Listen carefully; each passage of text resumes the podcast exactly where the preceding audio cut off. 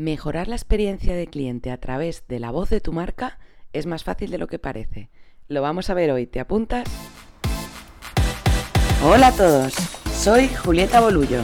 Bienvenidos a Defecto Wow, el podcast sobre marketing enfocado a la experiencia de cliente, donde hablaremos de forma clara con expertos en la materia y clientes como tú que quieran contar su historia. ¿Y el tuyo qué fue? ¿Un efecto wow o defecto wow? ¡Arrancamos! Hoy estamos con Roberto Carreras, la persona que hablaba y apostó por la voz y el audio de las marcas cuando nadie lo hacía. Un visionario, vaya. Es CEO y fundador de, de Boikers. ¿Qué tal, Roberto? Hola, Julieta, ¿qué tal? ¿Cómo estás? Bien, muy bien. Mira, Roberto, normalmente no le pregunto a los entrevistados eh, qué servicios tienen, porque me gusta acotar las entrevistas que son muy cortitas e ir al grano. Pero yo creo que tu caso es un caso un poco especial y la gente todavía no tiene muy claro qué servicios hay dentro de, la estrategia de la voz de las marcas. Entonces, cuéntanos un poquito qué hacéis en Boikers, porfa. Sí, claro, mira, pues em, bueno, como decías antes, ¿no? Hace tres años empezamos a, indagar un poco el mundito este de la voz. De, yo acababa de cerrar un proyecto al final por un problemón que tuvimos con un cliente que nos habíamos dedicado durante muchos años a temas de, música, ¿no? A, desarrollar proyectos de contenidos para marcas en el mundo de la música. Aquello me llamó mucho la atención.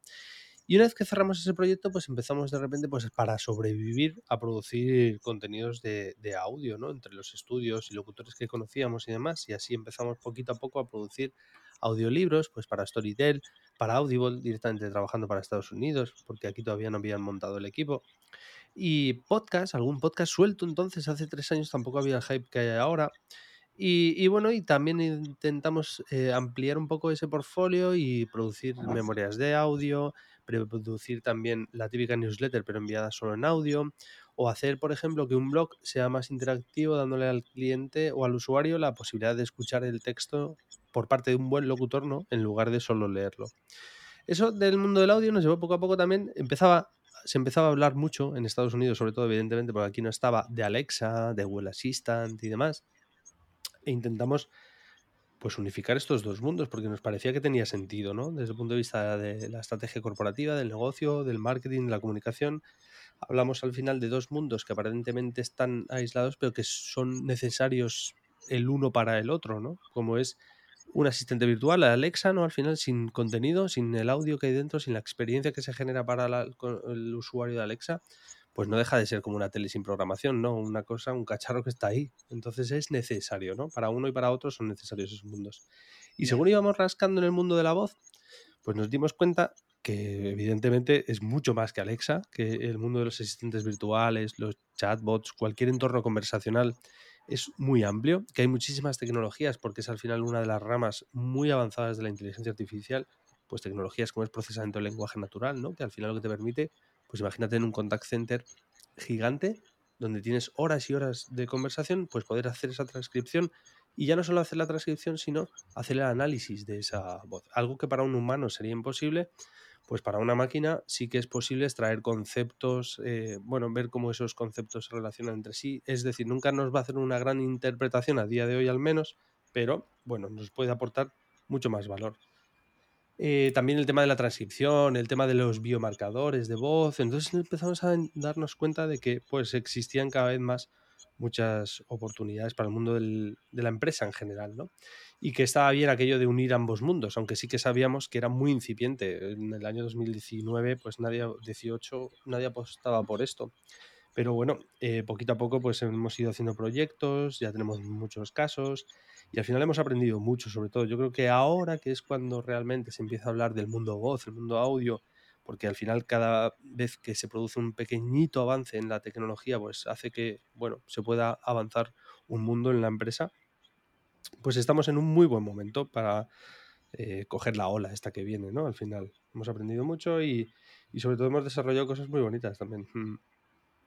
Yo creo que sí, que estáis en el momento, en el momento perfecto. Mira, te he escuchado decir en varias ocasiones que tener una estrategia de voz, que la marca tenga una estrategia de voz potente, es importante para mejorar la experiencia de cliente, por un lado, por, coherencia, para que la, la, imagen de marca, en este caso la voz de la marca, tenga la misma personalidad en todos los canales, ¿no? Entonces, ¿cómo eh, la voz mejora la experiencia de cliente o cómo crees tú que la voz puede mejorar la experiencia de cliente? Exacto. Mira, has dicho algo que es fundamental, ¿no? Que pues nosotros siempre repetimos, que es el tema de la coherencia. Al final, entre estos dos mundos, ¿no? Que hablamos, que es la voz y el audio, o sea, por encima de todo ello está qué, qué soy yo, ¿no? Como empresa, qué, qué propósito tengo, qué tipo de negocio desarrollo. Es esa extensión, ¿no? Al final de lo que hago y lo que soy, la tenemos muy clara en un entorno donde, o, o en un entorno que siempre hemos controlado, que es el contenido, es el texto, es la imagen, ¿no? Es el logotipo que sabemos que es este y que siempre, si hay rojo se aplica así o si es verde es así, ¿no? Todo eso lo sabemos muy bien. Pero nunca hemos estado acostumbrados a ver o a trabajar, mejor dicho, em, pues esa estrategia de marca, esa coherencia de marca en un entorno de voz y de audio. Han sido muy pocas, muy pocas compañías las que a nivel global han apostado por hacer algunos pinitos ¿no? en temas de sonic branding, ¿no? sabiendo la importancia que tiene el impacto de lo que nos entra por el oído, vamos, que es que al final en generación de recuerdos, de emociones y demás, es elevadísimo, ¿no? Pues lo que empezamos a hacer fue, oye, ¿cómo podíamos hacer que el seleccionar una voz de, mar de una voz u otra, ¿no? Para una marca no fuese algo subjetivo. Es decir, ¿le ponemos una voz de hombre o le ponemos una voz de mujer? ¿En función de qué? ¿Qué criterio aplicamos ahí? Ninguno. El que nos gusta, el que está más barata una voz de un hombre o una mujer, el que es amigo del de la agencia. Pues no, eso no tiene ninguna consistencia. Entonces empezamos a, a, bueno, a navegar mucho por la investigación empírica que había existente y darnos cuenta de la importancia que tiene la voz en, en las personas, pero no solo en, en términos de credibilidad, ¿no? Y de confiabilidad. Oye, ¿por qué una voz nos produce más confiabilidad que otra o nos da más credibilidad? Ya no solo en eso, sino también en el hecho de que nosotros como humanos, de forma instintiva, automática y en cuestión de milisegundos, cuando escuchamos una voz, sea grabada o no, nos hacemos idea perfecta de una personalidad, es decir, de si esa persona es evidentemente hombre o mujer, un rango de edad, pero luego también otras cosas como si es alto o bajo, si es gordo o flaco, si es eh, si fuma, si no, ¿sabes? O sea, muchas cosas que, bueno, que no van implícitas en el mensaje que una nos cuenta, pero que van explícitas a lo mejor en lo que todos nos imaginamos. Con lo cual, con todo este contexto, dijimos, hay una oportunidad, hay una oportunidad de poder ser coherente y de poder ser objetivo a la hora de elegir una voz. Con lo cual lo que hicimos fue una metodología que parte o sea, que está dividida como en tres fases. Una es coger toda la fase, la parte de la marca, la empresa, la estrategia. Es una fase de investigación, ¿vale? Que tiene por objetivo transformar a esa marca en una persona.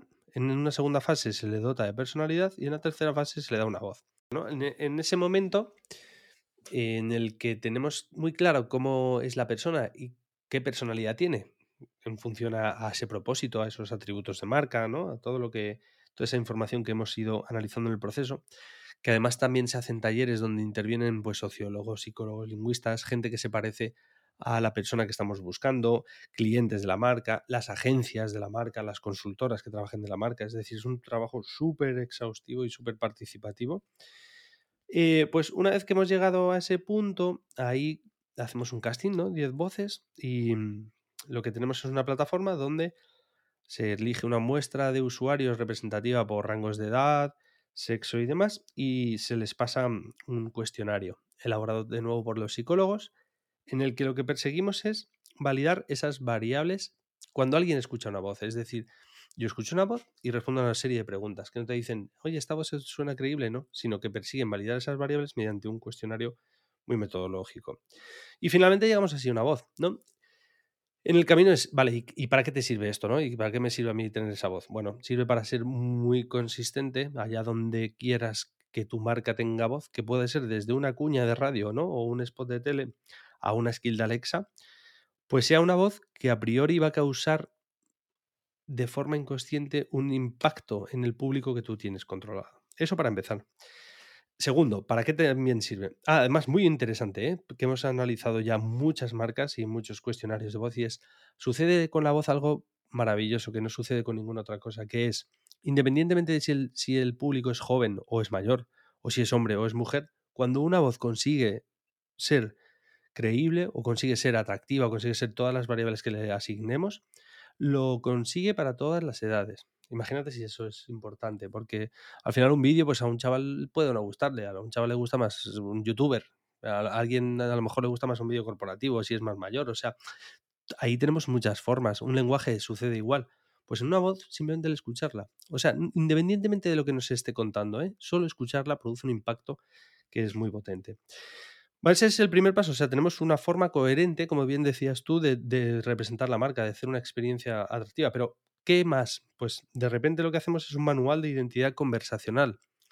¿Y en qué consiste esto? Pues consiste en que tenemos un documento donde está bien expresada la persona que es la marca, porque es así, porque tiene esa personalidad, su biografía, eh, cómo se llama incluso, y lo que es más importante, qué voz tiene, pero cómo se expande esa voz, es decir, cómo saluda, cómo se despide, cómo habla, habla de tú, habla de nosotros, eh, qué palabras utiliza, todo esto, porque al final hemos visto que es súper útil porque cuando vaya a llegar una empresa a hacer un chatbot o otra a hacer una aplicación de WhatsApp, ¿eh? haya o no voz, da igual, una aplicación de WhatsApp que es conversación, cuando vaya a llegar alguien a hacer una skill, cuando vaya a hacer alguien un asistente virtual, todos los problemas que se va a encontrar se los va a resolver de partida este manual. Porque al final es igual que tener un manual de identidad visual donde dice el logotipo es este, y lo aplicas así. Eso es. Entonces es, es, la voz es esta, la aplicas así. Cuando saludes, saludas así. Y cualquiera, en cualquier interacción con la marca en estos entornos donde a priori no había control, o te podían hacer un Frankenstein, porque el del chatbot te montaba una cosa, el del WhatsApp otra, el del tal, pues al final hay una unidad, ¿no? Con lo cual lo que tú dices, la experiencia del cliente al final, pues se genera, es, es mucho más positiva porque es consistente y coherente en todas partes, ¿no? Me encanta, qué, maravilla. Eh, ¿Esto tú crees que, es alcanzable? Em, porque claro, como es tan nuevo y necesita tanta tecnología detrás, a lo mejor es alcanzable para, pymes, por ejemplo. ¿Hay alguna forma de que las pymes puedan introducirse en este mundo? De hecho, eh, es, un mundo enorme para las pymes y una grandísima oportunidad porque mm, lo hemos visto además durante el confinamiento. Es algo tan sencillo como el uso de WhatsApp como un canal al final donde puedes atender pedidos, que solo puede hacer desde una farmacia, una frutería o cualquier entorno. Y el tema es no tener a alguien ocupado de eso, sino automatizar hasta ese proceso, ¿no? Entonces, eso es sencillo, esa, esa no es costoso, no, no requiere eh, grandes inversiones. Es verdad que las pymes muy pymes al final muchas veces ves un esfuerzo en invertir a lo mejor un poquito en automatizar eso cuando de repente la compensación por haber hecho ese proceso puede ser mucho más positiva en términos de venta, pues de gente que, que no quiere ir a lo mejor a la tienda y quiere que le lleves el pedido o cualquier otra cosa, ¿no? O sea que hay una gran oportunidad ahí para, para todo tipo de empresas. Sí que es cierto que al final el proceso y la envergadura de las empresas grandes, pues al final, pues eso hace que, tengan un poquito más de inversión, bastante más inversión a veces que las pymes, ¿no? Y, puedan ejecutar este tipo de proyectos con mayor ambición, ¿no? Pero al final hay para todos. Esto es como las redes sociales, ¿no? Al final Twitter está ahí, tú te lo puedes abrir gratis, seas Paquito el frutero o seas Coca-Cola. Y otra cosa es ya la capacidad que tengas para diseñar cosas ahí, para generar contenido, el tiempo que tengas y, y, los recursos, ¿no? Al final económicos para hacer campañas. Pero bueno, la herramienta está ahí, ¿no? E, esto sucede lo mismo. Yo al final lo digo siempre. El mundo de la voz y el mundo del audio es, es enorme. Es una oportunidad fantástica es una oportunidad accesible, o sea, al final es ocuparnos un poquito. Es tan fácil a día de hoy hacer un podcast y subirlo a todas las plataformas, el hacer piecitas que te resuman ese podcast, el transformar un contenido a web. Evidentemente, como todo, hay escalas de calidad y demás, ¿no? Pero el poder hacer cosas está al alcance de todos. Y una cosa es luego también la creatividad que le demos al uso de esas herramientas, ¿no? Que eso es lo importante en digital. Pero yo creo que no hay barrera, o sea, hay barrera, a lo mejor eh, una voz de una marca, pues igual a día de hoy no puedes hacer este proyecto que estamos haciendo nosotros, pero quizás nosotros en un futuro hoy hagamos una herramienta donde cualquiera puede, con cuatro criterios básicos, elegir una voz de forma ya más objetiva, ¿no? O sea, que ese es un camino también. Así que nada, yo creo que lo importante es estar, ¿no? En el, en el momento en el que las cosas pasan también muchas veces, ¿no? Y más que, decir qué se puede hacer, hacer desde el principio. yo creo que siempre ha sido y, probar y aprender y, ver qué resultados te va dando, exacto. Totalmente. Me, encanta lo que oigo, pero me surge una duda, ¿vale? Yo siempre he dicho que, que los contenidos en digital forman parte también de la experiencia de cliente porque obviamente es otro canal y también generamos emociones a través de los contenidos. Entonces, ¿qué pasa cuando nos encontramos con una red social, por ejemplo, como Clubhouse, Clubhouse perdona, que estamos los dos ahí, ahí metidos ya trasteando y estamos viendo cómo funciona? Porque claro, ahí la voz debe ser alguien que además es conocedor de la marca, ¿no? Entonces, ¿cómo, cómo le asesorarías tú a una empresa, por ejemplo, para entrar en Clubhouse, ya no a nivel de qué hacer como marca, sino que de momento lo que se puede hacer eh, o lo que se recomienda es estar como persona representando a lo mejor a una marca. Entonces, ¿qué consejo le darías tú, que ahora está tan en auge, pues a una marca que quiere, que quiere entrar en Clubhouse con, con la voz de, de, alguien, ¿no? Entiendo que a lo mejor de algún empleado claro, o, sí. cuál sería. O sea, al final date cuenta que esto eh, lo vivimos, ¿no? En el 2008, me acuerdo que estábamos por allí en aquella época que fue, creo que cuando empezamos a conocernos. Eh, ¿Te acuerdas un momento en el que cualquiera, cualquier persona se podía abrir una red social y de repente para las marcas era un problema? Porque es como tienes a los 3.000 empleados en Twitter, ¿sabes? Entonces a la, se hacían lo que en su momento se llamaba social media policy, estas, ¿no? Esta especie de guías de cómo debes hablar cuando eres Paquito o cómo, eres habla, cómo debes hablar cuando eres Paquito, el responsable de comunicación del BBVA, ¿no? Entonces, este tipo de cosas yo creo que surgen ahora también el mundo del audio, pero es que son cosas que ya hemos vivido, o sea, no hay nada nuevo. tienes portavoces tantos como empleados. Ahora, que haya una buena cultura de cómo deben hablar esos empleados, pues quizás es lo que no exista y quizás es lo que haya que construir, ¿no? Esa identidad conversacional, ¿no? Que es lo que hablábamos nosotros y por lo que abogamos tanto, que es una especie de guía para que cualquiera sea un empleado o sea un embajador, ¿no? Que las marcas lo que están haciendo también es, oye, pues mira, conmigo trabaja, yo qué sé, eh, me lo invento, ¿eh? Nadal, como embajador, pues le pongo a hablar en Clubhouse de tenis o del patrocinio deportivo o tal, ¿no? Ese es el rendimiento que hasta ahora se le está sacando, que evidentemente es algo muy táctico y no camina mucho más allá. Pero bueno, es lo que se está haciendo, que es lo que ah, como marca pues no te lleva a un terreno farragoso, te permite hacer eh, un, ruidito y como muchas veces nos gusta, pues mandar la nota de prensa de somos los primeros que hacemos no sé qué, ¿no?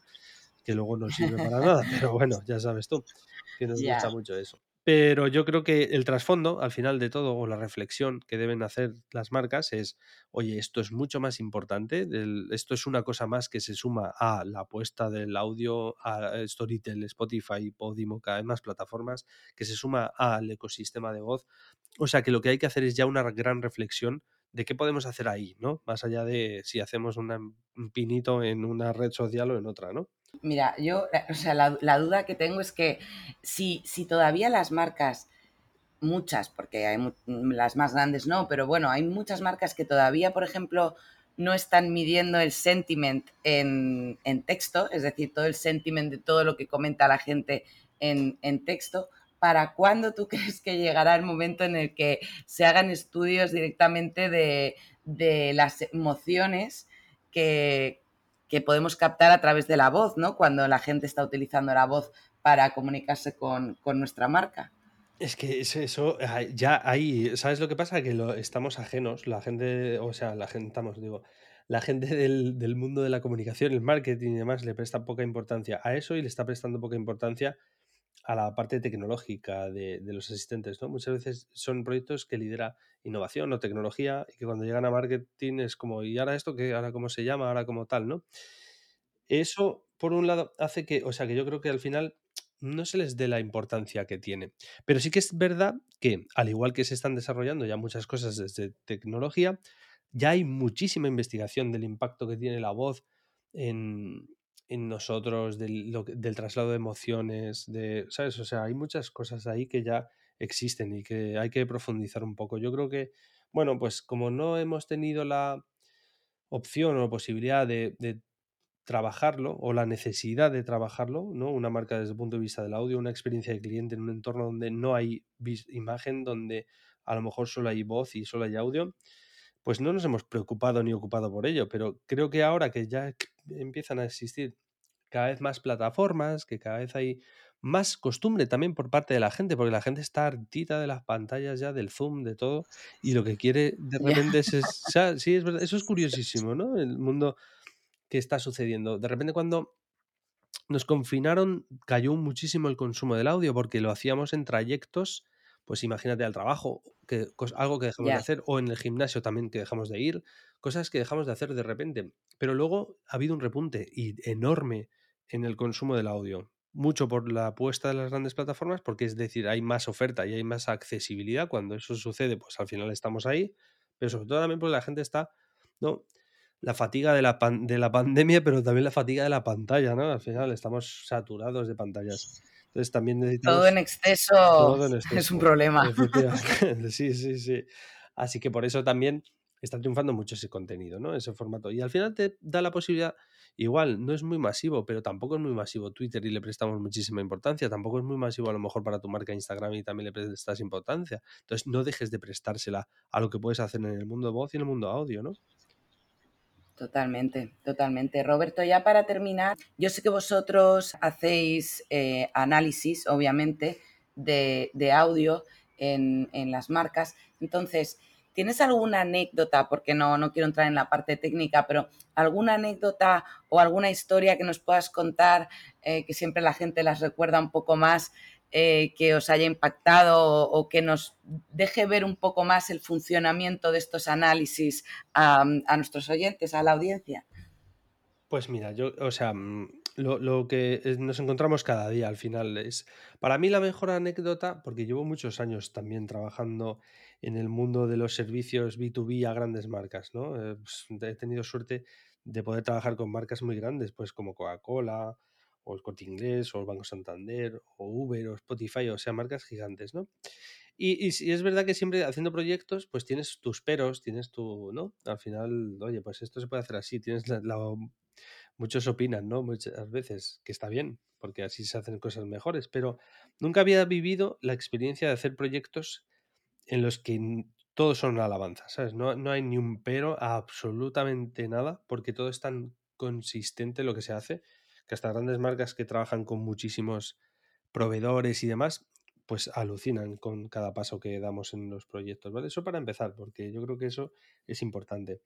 En un mundo complicado como el que es el mundo voz y el mundo audio, las pocas cosas que hagas de, de calidad deben ser importantísimas. ¿no? De hecho, nosotros en estos tres años nos hemos dedicado más a no contar tanto lo que hacemos, ¿sabes? Como hemos hecho otras veces, sino a seguir aprendiendo y aprendiendo y aprendiendo y a profundizar y hacer muy buenos acuerdos para que cuando llegase la línea de salida nosotros ya estamos más que preparados para avanzar, ¿sabes? O sea, llevas años recorridos por delante de cualquiera que vaya a venir ahora a sumarse a la moda, ¿no? Eh, entonces, anécdotas así. Es decir, que las marcas. Dime. O sea, que las marcas se sorprenden, entiendo, cuando ven toda la información que pueden sacar de esos análisis de voz, ¿no? Sí, sí, sí, totalmente. Totalmente.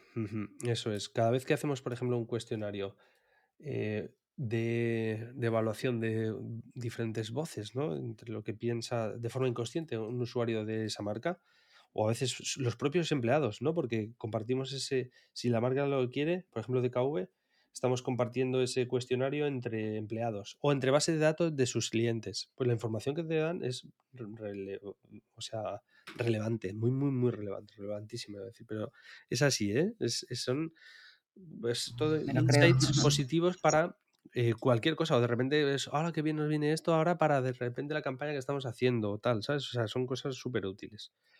Así que nada, yo creo que más que que anécdotas o tal, yo creo que al final es que es una realidad que existe ya. De hecho, si te vas a cualquier. Eh, no, yo de hecho estoy a, raíz de este tipo de proyectos, pues me llamó mucho la atención porque muchas de las cosas que, a las que llegábamos estaban en tesis, estaban en, investigaciones académicas. Entonces, justo hace un año me lo planteé. Digo, es que yo creo que quiero hacer una tesis para intentar también. Es verdad que, lo vi. aprendiendo, efectivamente. Y de hecho, me, he empezado este año a hacer el doctorado sobre eso, sobre construcción de marca en un entorno de voz y audio, ¿no? Al final, cómo podemos generar ese guía de identidad conversacional, cómo se puede hacer un buen manual, porque ya hay mucho investigado, ¿no? Y porque creo que es un mundo interesante, este mundo de voz y audio, sobre todo también la parte tecnológica de la voz, que se ha avanzado mucho en la universidad.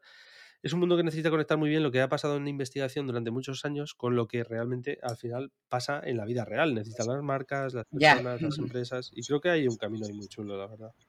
El problema, Roberto, es que cuando lleves seis meses con la tesis ya habrá cambiado todo tanto que a lo mejor tienes que volver a la página 1. seguro, seguro.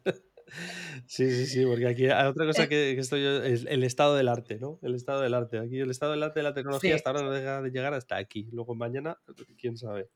Pero bueno, oye, lo que imaginamos hoy al final construye el mañana, o sea que eso está, bien tenerlo como bandera. Muy bien, Roberto. Pues, pues muchas gracias por todo. Un tip para que la gente que nos escucha empiece mañana a dar un pequeño paso para hacer algo con el audio de, su empresa. Un, mm, paso pequeño, o sea, por, dónde empiezan, ¿no? Aparte de por llamarte a ti y contrataros a vosotros. Eso es fundamental. Eh, bueno, yo les diría que empezasen por, bueno, como todo en la vida, ¿no? Al final curiosear eh, es, fundamental para los profesionales del siglo XXI que se deben adaptar a los cambios cada día.